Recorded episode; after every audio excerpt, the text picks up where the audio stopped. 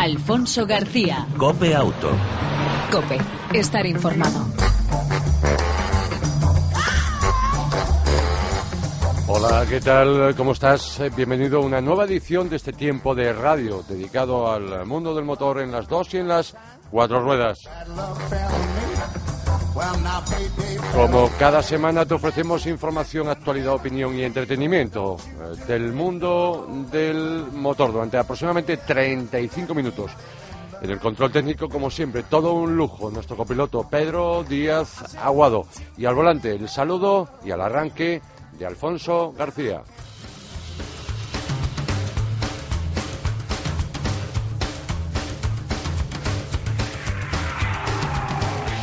Y lo hacemos como es habitual con las noticias más destacadas de las últimas horas y de los últimos días en el mundo del motor. Las mujeres pagan hasta un 24% más por su seguro de coche, debido en parte a los efectos de la ley de la igualdad de la Unión Europea, que ha revertido un escenario ante- anterior en el que las conductoras menores de 25 años desembolsaban un 31% menos que los hombres. Esto viene a analizarlo a cierto punto con lo que es fruto de la decisión de la Unión Europea de llevar la igualdad entre sexos al mundo de los seguros, al aprobar a finales de 2012 la norma para que las aseguradoras aplicasen los mismos precios a hombres y mujeres. Esta norma ya ha dado sus frutos. Y el eh, ESP, el eh, programa electrónico de estabilidad, ha permitido salvar más de 6.000 vidas en Europa desde su introducción allá por 1995 y ha evitado cerca de 190.000 accidentes de tráfico, según, ha informado eh, el fabricante alemán de componentes para vehículos Bosch. La firma ha indicado que a partir del próximo 1 de noviembre del presente año, este sistema de seguridad será obligatorio como equipamiento de serie en todos los turismos de nueva matriculación y en los vehículos comerciales ligeros, por supuesto, recién salidos de fábrica.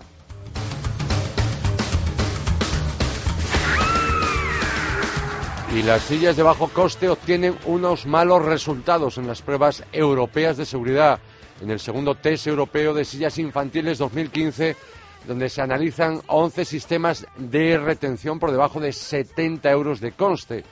Más de la mitad de las analizadas suspenden con la peor nota en la evaluación final. Muchas de estas sillitas se adquieren por tiendas online internacionales, por lo que tampoco se reciben consejos profesionales sobre su correcta instalación. Las pruebas internacionales abordan la seguridad a través de choques frontales y laterales, facilidad de uso, ergonomía, sustancias peligrosas, confort, limpieza y confección. De las sillas evaluadas, solo una sillita de low cost, de bajo coste, obtiene la valoración de satisfactoria. Cuatro de ellas consiguen la calificación de aceptables y seis no han llegado a los niveles exigidos, recibiendo la calificación de muy insatisfactorio. Si quieres tener más información en www.race.es, pero las que han quedado fuera de esa calificación global y no son nada recomendables eh, comprarlas son la Nania Safety, la Nania Starter, eh, la United Kit Alpha Deluxe, la misma marca Kit Comfort, la Keystar y la Tigo BB UT. Por lo tanto, un análisis realmente exhaustivo de, bueno, pues eso, una cita infantil barata y segura. El precio de una cita condiciona la calidad, la comodidad y la seguridad de los pequeños durante el transporte. Esta es una evidencia y si quieres más datos y pruebas, ahí lo tienes.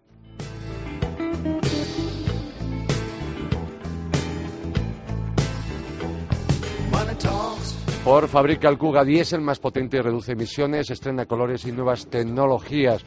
El Kuga Diesel más potente hasta la fecha, el motor TDCi 2 litros de 180 caballos y eh, revisado tiene un 10% más de potencia y emite 10 gramos menos de CO2. El EcoBoost 1,5 litros de gasolina emite 11 gramos menos de CO2 que su antecesor, el EcoBoost de 1,6 litros. Auto-stop, start-stop y parrilla activa vienen ahora de serie en todos los modelos Kuga el SYNC con Aplin, que permite activar aplicaciones de smartphone du- mediante comandos de voz también disponible. Mm, Más eh, novedades, en este caso Kinko, que anuncia los precios de los nuevos eh, de los nuevos scooters KXZ, eh, XCT 125i y 300i con ABS. Ya lo habló aquí en su momento Fran Manillar González. Pues bien, esos precios recomendados para los nuevos eh, KXCT ABS son 3.599 euros el 125 y 4.400 euros el 300 y una diferencia de solo 400 euros y 450 respecto a sus versiones base. Incluye seguro gratis con cobertura de robo durante el primer año. Y hasta aquí las noticias más destacadas.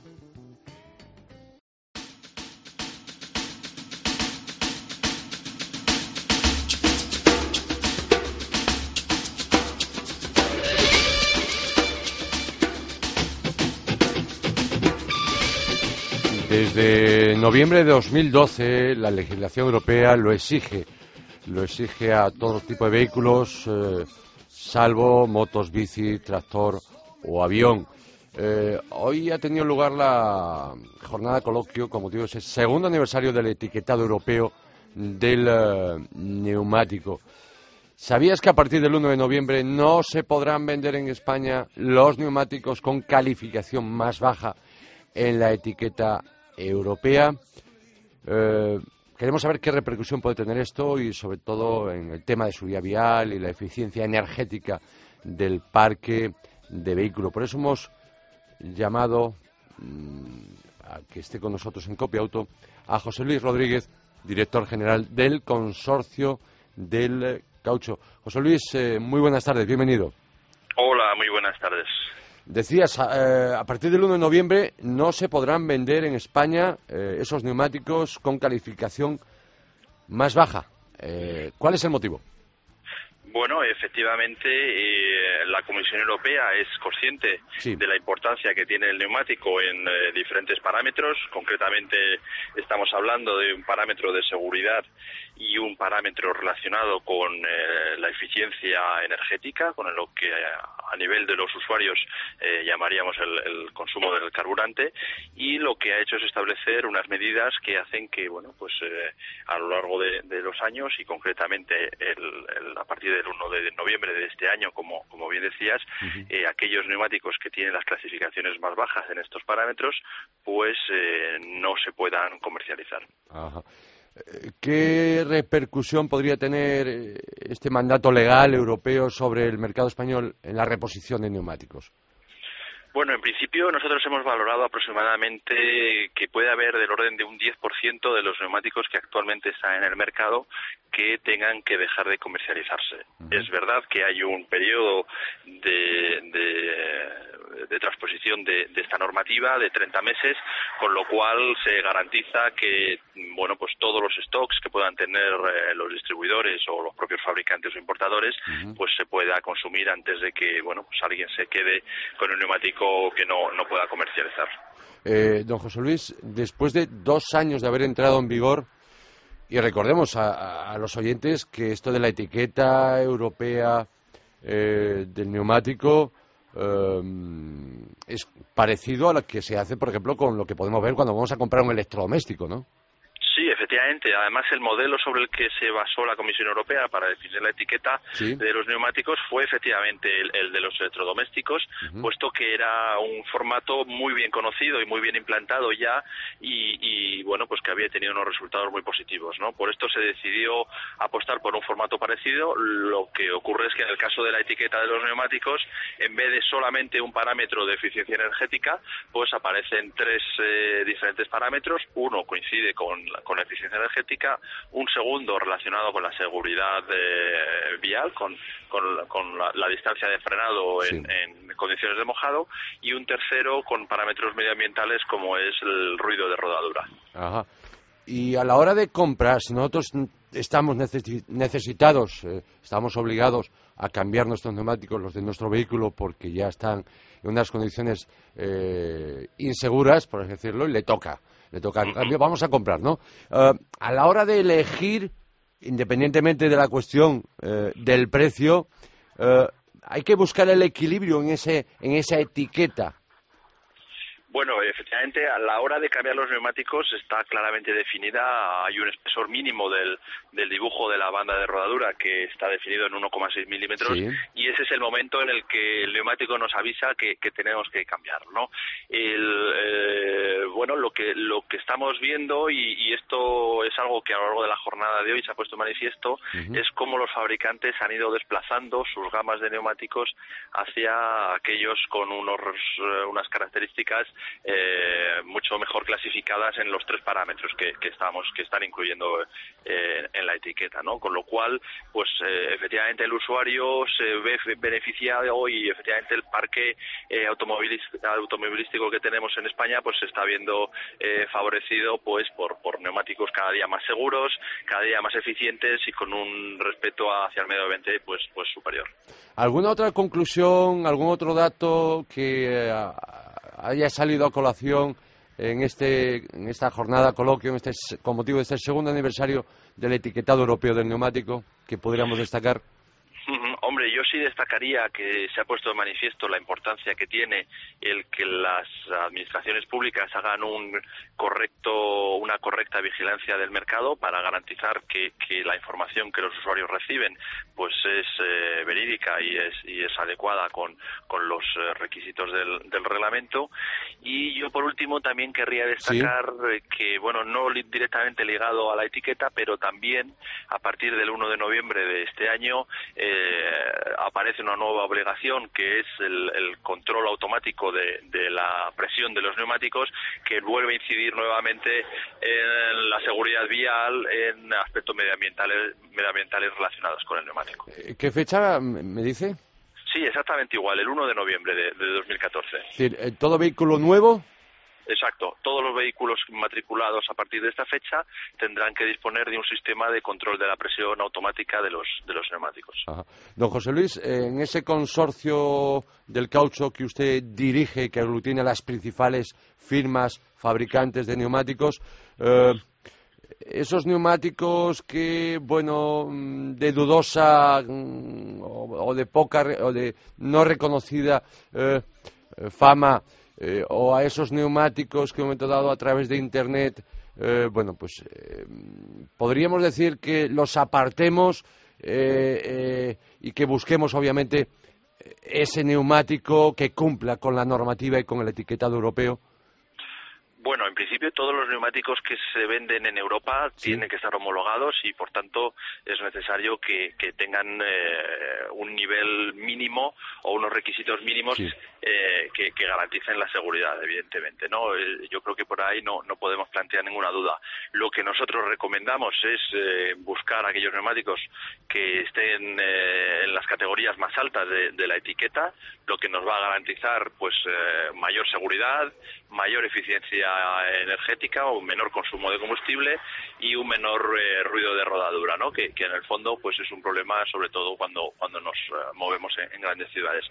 Eh, lógicamente los principales fabricantes pues están situando sus gamas de neumáticos en, los valores más altos y esta es la recomendación que nosotros hacemos, que, el usuario pues en función también un poco de, las necesidades de, conducción que tenga, pues elija los neumáticos que le den un mayor o un mejor nivel de prestaciones. Y por último, después de dos años, y obviamente hemos hablado mucho de ello, lo hemos recordado muchísimas veces, ha habido campañas, quizá a lo mejor no, no lo suficientes. Pregunto, eh, ¿los españoles eh, todavía, cuando vamos a comprar un neumático para nuestro coche, para nuestra moto, para nuestra comercial ligero, para nuestra furgoneta, eh, ¿sabemos lo que es la etiqueta o todavía tenemos dudas? Bueno, en el estudio que nosotros hemos presentado, efectivamente, eh, hablamos que dos de cada tres usuarios conocen la etiqueta y al menos eh, se, dejan llevar por, por los, los, parámetros incluidos en ella, ¿no? Es verdad que en la época que nos ha tocado implantar la etiqueta, en, en, plena crisis, pues quizás el, factor precio ha sido muy importante también. Pero, pero bueno, sí vemos eh, como en los últimos años, eh, como decía anteriormente, las gamas de neumáticos que se están consumiendo pues eh, tienen unas, unas prestaciones eh, eh, superiores. Pues don José Luis Rodríguez, director general del consorcio del caucho, gracias por atender la llamada de Copia Auto. ¿Algo se ha quedado en el tintero que quizá quisiera comentar? Bueno, no, como decía, lo importante que, que todos los que estamos eh, trabajando o relacionados con, con el sector del neumático y de la seguridad vial, pues eh, trabajemos conjuntamente en, en, bueno, pues dar mayor conocimiento y, mayor claridad a lo que es la etiqueta y bueno, sobre todo esto es lo que me gustaría destacar. Por lo dicho, muchísimas gracias por atender la llamada de, de Cope Auto, de la cadena Cope. Estupendo. Muchas gracias. gracias a vosotros. Un saludo. Un saludo. Adiós. Alfonso García. Cope Auto. Cope. Estar informado.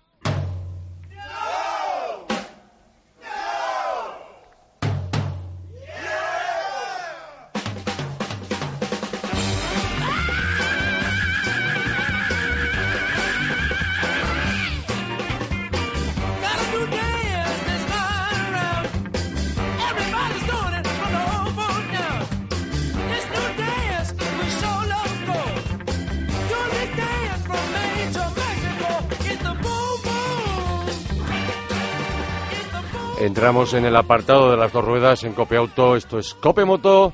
Eh, y fíjate lo que te voy a decir, eh, al contrario de lo, de lo que se piensa. El perfil del motorista que más accidentes sufre en España es el del hombre mayor de 35 años a los mandos de una scooter. Don Francisco Valencia, director general de la Fundación eh, Línea Directa, buenas tardes, bienvenido. Hola, buenas tardes.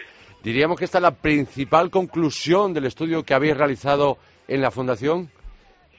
Sí, eh, hemos realizado un estudio con 48.000 eh, siniestros de moto, que es lo que ha registrado línea directa en los últimos años. Sí. Y, hemos analizado, pues eh, yo creo que esto nos había hecho. Mm, más que tipo de moto, si se quiere, la tribu motera, ¿no? Por decirlo de alguna manera, ¿no? Sí. Hemos hecho eh, cinco grupos, hemos dicho urbana, carretera, custom, deportiva y campo. Y hemos mm, visto que quién tiene eh, más accidentes eh, y de qué tipo son estos accidentes. Y esta es la primera sorpresa, que todos hubiéramos pensado pues que tiene más accidentes los el joven en la moto super sport que va eh, por la carretera este también los tiene claro pero en, números eh, tiene más lo que hemos llamado la moto urbana básicamente scooters donde el perfil del conductor es hombre mayor de 35 años ¿eh? y profesional o en fin, urbano, ¿no? Este es, este es el perfil que tiene más accidentes y nos ha sorprendido verdaderamente. También tiene su lógica, ¿no? Porque probablemente este perfil de motorista eh, utiliza la moto probablemente más, más cotidianamente, más a menudo, porque es instrumento suyo para ir a trabajar que, que a lo mejor el que usa la moto más por pasión, más en momentos de, de, de ocio, fines de semana, etcétera. Pero bueno, no deja de ser sorprendente. Habéis hecho una radiografía del accidente en moto en nuestro país, ¿no? Sí, más o menos, eso es lo que hemos venido a hacer, efectivamente, sin perder, sin perder de vista, que es lo más eh, trágico de todo esto, de que el, eh, las motos solo representan el 9%, 9 del parque automovilístico en España y que, sin embargo, el 18% de los fallecidos en el último año eh, eran motoristas. Es decir, es, eh, duplica el, el, porcentaje de, que supone respecto al parque eh, automovilístico. Y entonces, esto es lo que nos ha movido a, analizar ese tipo de accidentes y a ponerlos, digamos, en, el, en, la visión de todos. Ah, ¿Podríamos hablar de, en el caso de estos accidentes de moto y en particularmente de, de scooter, el día, la hora de la semana peor? Sí, la verdad es que todo, también es curioso y coincide un poco con lo que decía antes, ¿no? Estábamos quizá pensando que mm, se producen más accidentes pues en tiempo de ocio, fines de semana, donde se lanzan a las carreteras más motoristas, pero no es así, el 80% de los accidentes se producen en días laborables. ¿eh? y el viernes seguido del lunes es el día más frecuente y la hora es de 12 de la mañana a 2 de la tarde. ¿Eh? lo cual también es, eh, es, curioso. ¿eh? Es que decir, realmente uno de cada cuatro accidentes ocurren de 12 a 2 de la tarde. Y esto, hombre, nos interesa llamar la atención mm, ahora que, que, por fortuna, diría yo, eh, están subiendo las ventas de motocicletas. En lo que va de año están ya eh, acumulan una subida de un 19%. ¿eh? Y, y, bueno, pues es, es, el momento de reflexionar también sobre esto, ¿cómo no? Ah, hay otro dato que también es el mundo al revés, como hablamos al arranque de esta, de esta entrevista. Es decir, la scooter, eh, ciudadano de más de 35 años, varón, por encima de otro tipo de, de motocicletas. ¿Y el conductor de automóvil, mm, qué parte tiene en estos accidentes? Bueno, vamos a ver. Eh, más, más radiografía, ¿no? Eh, primero, siete de cada diez accidentes con víctimas en moto tiene lugar en ciudad. En ciudad. En ciudad. Eh, también cuando no hay contrario, ¿eh? es decir, eh, lo más frecuente son salidas de vía por velocidad inadecuada y derrapes. Se encuentra arena, se encuentra algún elemento que hace derrapar en alguna eh, curva.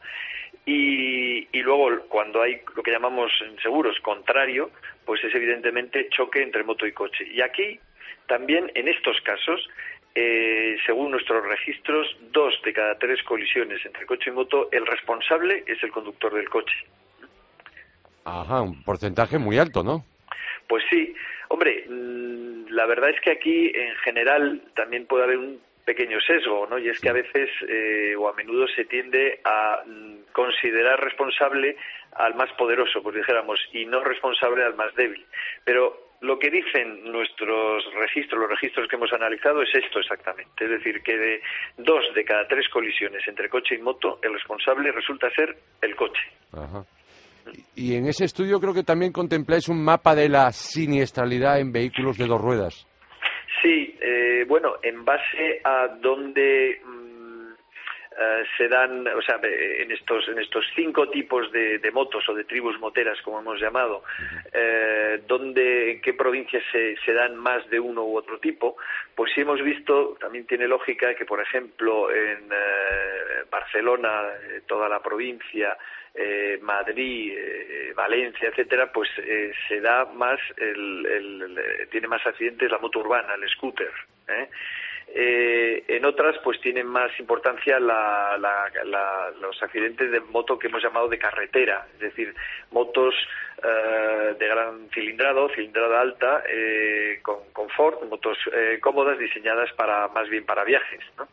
Y también nos ha sorprendido que por delante, aunque no hay una gran diferencia, esa es la verdad, por delante de las deportivas, de las deportivas Sport y Super Sport, las más agresivas, están las Custom Mm, las tipo Harley. No solo la Harley, ojo, sino que aquí hemos incluido, eh, por ejemplo, las Naked, las Naked, digamos, eh, como imitando motos antiguas, etcétera. Es decir, otras otras motos que se pueden considerar en este grupo, donde es muy característico la personalización que da el, piloto, el motorista.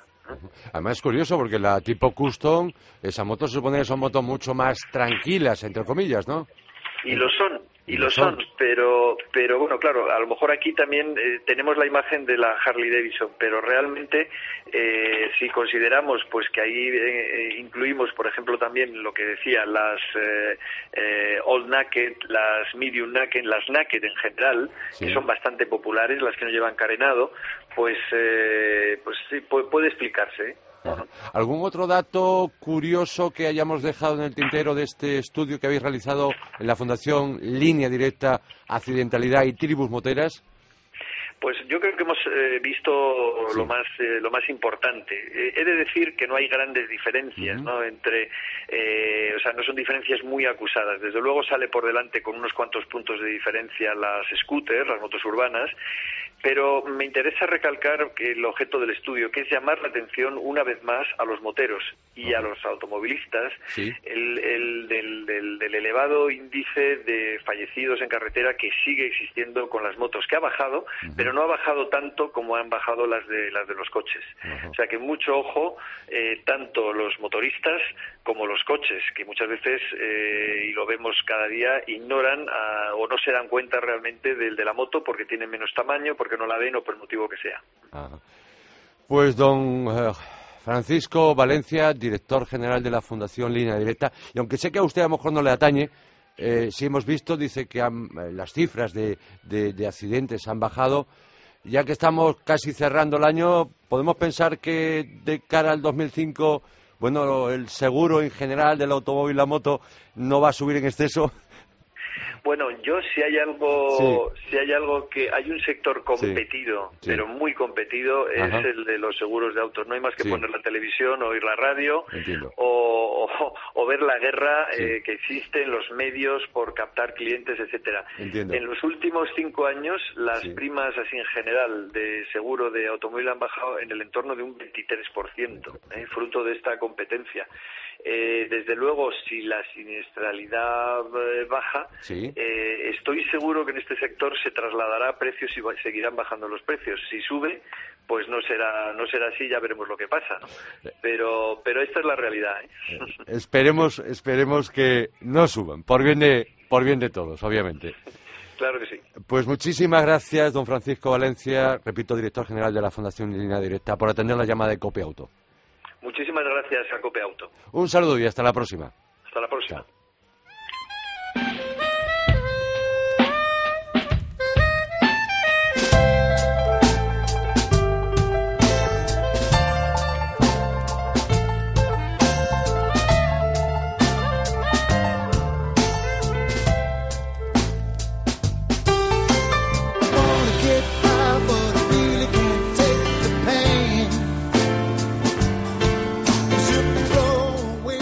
Continúas en Copeauto. Eh, entramos en la recta final con la novedad de la semana en Copeauto. El Skoda Fabia, la tercera generación de este utilitario.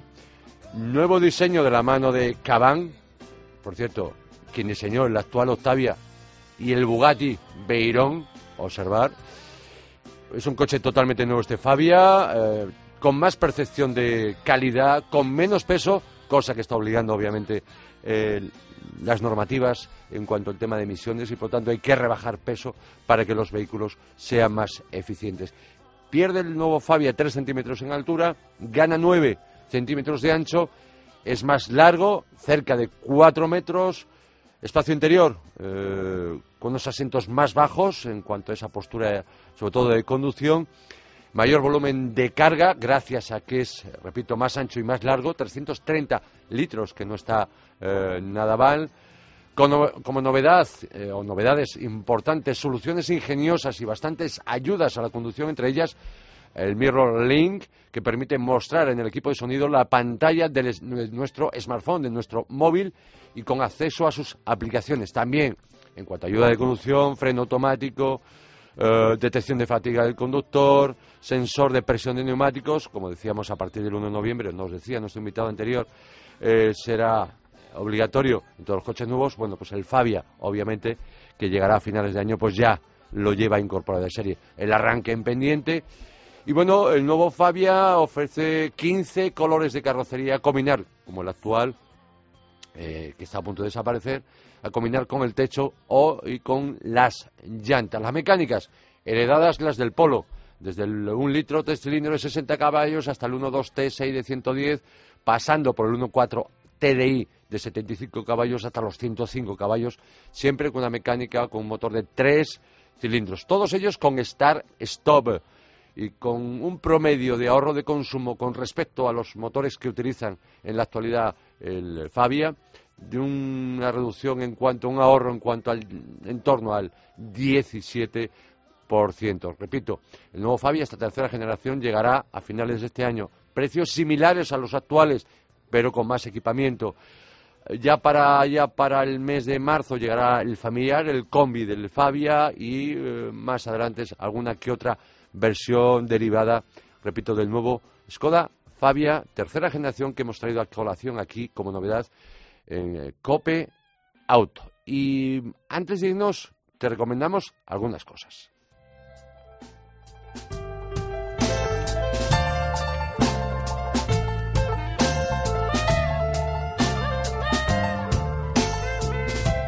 Por ejemplo, citas para este fin de semana. Fórmula 1, Gran Premio de Estados Unidos, Austin, Texas, Recuerda, 9 de la noche, hora española, la carrera, ahora en directo y también más cosas que te recomendamos desde aquí, desde Copiauto. En concreto, en cerca de la capital de España eh, se celebra, bueno, pues una cita realmente interesante. La final de la Gincana Grid europea se celebra en Madrid, se ha elegido la ciudad del rock, escenario del Rock in Rio, mm, eh, para dirimir el campeonato el 2 de noviembre. Eh, esa Gincana Grip en los X Games, donde el triunfo fue para Tanner Faust por delante de Patrick Sandel y Liam Doran. Se ha realizado a lo largo de toda Europa un campeonato donde se han buscado candidatos para poder luchar con dos expertos como son Ken Block y Bawan eh, Jr. Para tal fin se ha realizado hasta cinco eventos en eh, distintos escenarios, Ferran, Cheste, Hungría, Laurin y Silverstone. Pues bien, recuerda, el fin de semana en Arganda, en la que se llama, eh, se conoce como tal ciudad del rock, muy cerca de Madrid, a tan solo 28 kilómetros de rapaje, humo, eh, espectáculo por todo lo alto, una cita realmente muy, muy interesante en esta final europea. Y por último, también este fin de semana, si estabas a estar por Cataluña, eh, por Momeló, los días 1 y 2 de noviembre, gran final internacional GT Open en el circuito de Cataluña, Montmeló, se disputarán además las, eh, las carreras de Eurofórmula Open, SEAT León Eurocup y Radican European Master con entrada gratuita el sábado y domingo. Por lo tanto, algo que no debes perderte.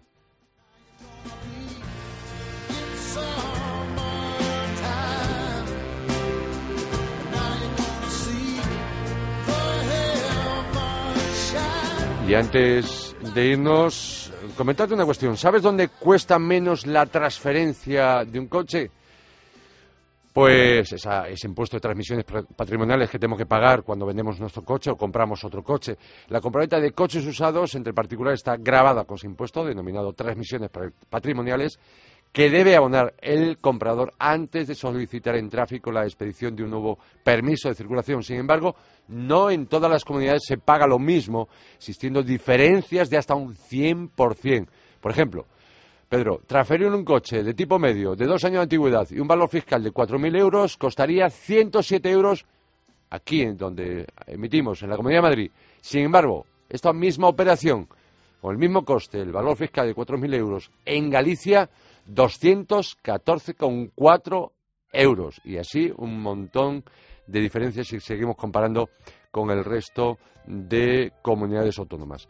Por tanto, ya sabes, recuerda, ¿Quién tiene que declarar? La obligación de declarar este impuesto corresponde siempre al comprador del vehículo. Y tienes unas tablas que puedes ver eh, para calcular ese impuesto de transmisiones patrimoniales del Ministerio de Hacienda que se aprueban cada año por una orden ministerial donde se fijan los precios medios de venta aplicables en la gestión de este, de este impuesto. Ahí eh, podrás saber lo que eh, tienes que pagar y dónde hay que pagar. Pues en este caso será en la comunidad autónoma donde el comprador tenga su residencia habitual. Pues nada más, toca irse en el control técnico.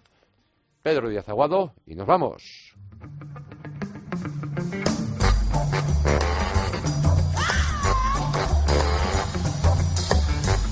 Ya sabes que te esperamos en la próxima entrega de Copiauto. La próxima semana será la entrega número 24. Hasta aquí la número 123. Mientras tanto, ya lo sabes. Disfruta, si puedes, de tu vehículo y de los tuyos. Chao. Un saludo, Alfonso García.